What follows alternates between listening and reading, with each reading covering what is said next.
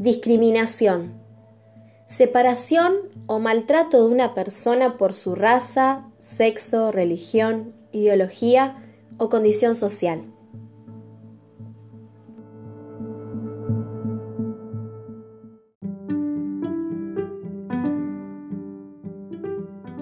Federico iba todos los días a la plaza y siempre jugaba la pelota con sus vecinos.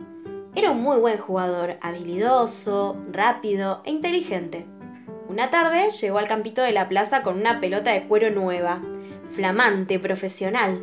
Era blanca y dorada igual a las del último mundial. Todos sus amigos lo felicitaron y admiraron esa nueva pelota. Ese día, rápidamente se dividieron para armar los equipos. Los chicos estaban ansiosos por jugar por primera vez con una pelota de verdad. Pero Federico se acercó a Mariano y le dijo, Vos con esas zapatillas rotas no jugás, ¿eh? Esta no es una pelotita de plástico, es una profesional. Chau, pibe. Mariano miró sus viejas zapatillas y cuando iba a responderle, vio como Federico se daba vuelta dándole la espalda. El resto de los chicos no dijo nada, solo siguieron a Federico y a su pelota nueva. Cuando terminó el partido, Fede se acercó a Martín muy enojado y le gritó ¿Por qué no te cambias los anteojos? ¿Sos ciego? Tiraste dos veces la pelota a la fuente. No jugás más con mi pelota. Y así, limpiando su flamante pelota, Federico se fue de la plaza. Al otro día se juntaron de vuelta a jugar y el equipo de Fede perdió 3 a 0. Entonces fue al arco y le dijo furioso a Pablo: Gordo, perdimos por tu culpa. ¿Por qué no dejas de comer y te mueves un poco? Olvídate de jugar con mi pelota. Pero esta de Santiago, el primo de Fede, protestó. ¿Qué te pasa, pibe? Perdimos como otras veces ganamos. ¿Se te subió tu pelota nueva a la cabeza? ¿Vas a echar a todos los que no te gustan? ¿Ahora vos sos un defensor de pobres? Es mi pelota y juegan los que yo quiero. Y ahora vos no jugás más. Andá a hacerte lindo otra parte, respondió enfurecido Federico. ¿Es lindo? ¿Qué decís? le preguntó confundido Santiago. Digo que siempre están las chicas ahí gritando por vos, diciéndote cosas. Anda a hacerte el galán otra parte. Y protestando, se fue sin escuchar nada de lo que decían los chicos. La tarde siguiente Federico encontró a sus compañeros charlando cerca de los juegos. Hola chicos. ¡Qué caras! ¿Vamos a jugar? Traje la pelota. Agarrala, Ramiro, dice Federico. Somos solo cinco, dijo Ramiro. ¿Por qué no vinieron Lucas y Lautaro? preguntó Federico. No les gustó lo que pasó ayer. Y fueron a los videojuegos, respondió Mauro con cara de pocos amigos. Mejor, juegan bastante mal. ¿Jugamos? dijo Federico sin hacerse problemas por lo que había dicho Mauro. Pero somos cinco, volvió a decir Ramiro. Podemos llamar a Song, que está ya con la bicicleta. ¿Qué te parece? Juega bien. ¿El chino? Ni loco, a ese no se le entiende nada, protestó Fede. Pero si nació acá, le interrumpió Ramiro, ¿qué decís? Si no quieren jugar, me voy. Además me parece que va a llover. No vemos mañana, contestó Federico, y se fue sin escuchar a nadie más.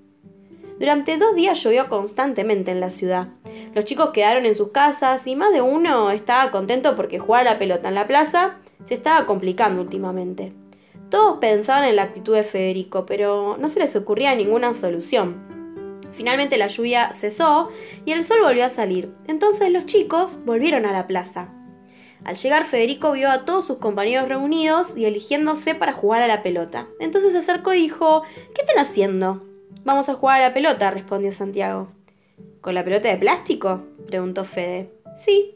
¿Algún problema? lo interrumpió Pablo. No, solo preguntaba, dijo Federico. ¿Jugamos? ¿Querés jugar? ¿Con nosotros? con un miope, un gordo, uno con zapatillas viejas, un lindo y un chino? ¿No te acordás a todos los que los echaste por ser el dueño de la pelota? Mirá que no queremos que se te rompa ni que bajes tu nivel futbolístico, ¿eh? le dijo Santiago. Lentamente los chicos se fueron y Federico se quedó solo con su pelota. Entonces, solo se puso a pensar en lo que había pasado, en todo lo que había provocado en sus amigos. Y sí, algunas lágrimas cayeron sobre la brillante pelota profesional.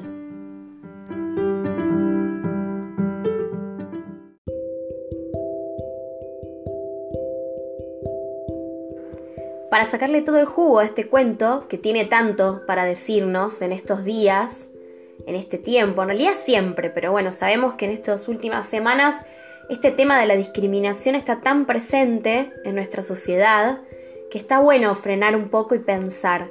Y este cuento nos invita a eso. Por eso te comparto algunas preguntas que pueden ayudarnos a sacarle todo el jugo. ¿Cuál es el conflicto que presenta el relato? ¿Qué hace Federico? ¿Por qué hace lo que hace? ¿A quiénes no deja jugar y por qué? ¿Cómo toman los otros chicos las actitudes de Federico? ¿Ustedes alguna vez vivieron una situación similar? ¿Qué hicieron en ese momento? ¿Podemos afirmar que Federico discriminó a alguno de sus amigos? ¿Por qué? ¿Qué tipo de discriminación aparece en el relato? Y teniendo en cuenta el final, ¿qué piensan con respecto a la actitud que tomaron los compañeros de Federico? ¿Por qué creen que lloró Federico? ¿Están de acuerdo con el final de la historia? ¿Por qué? A lo mejor puedes regalarte un momentito para pensar esas preguntas, para compartirlo con alguien que tengas ahí en casa, o con algún compañero y los ayuda a seguir pensando a ver qué mensaje nos deja este cuento.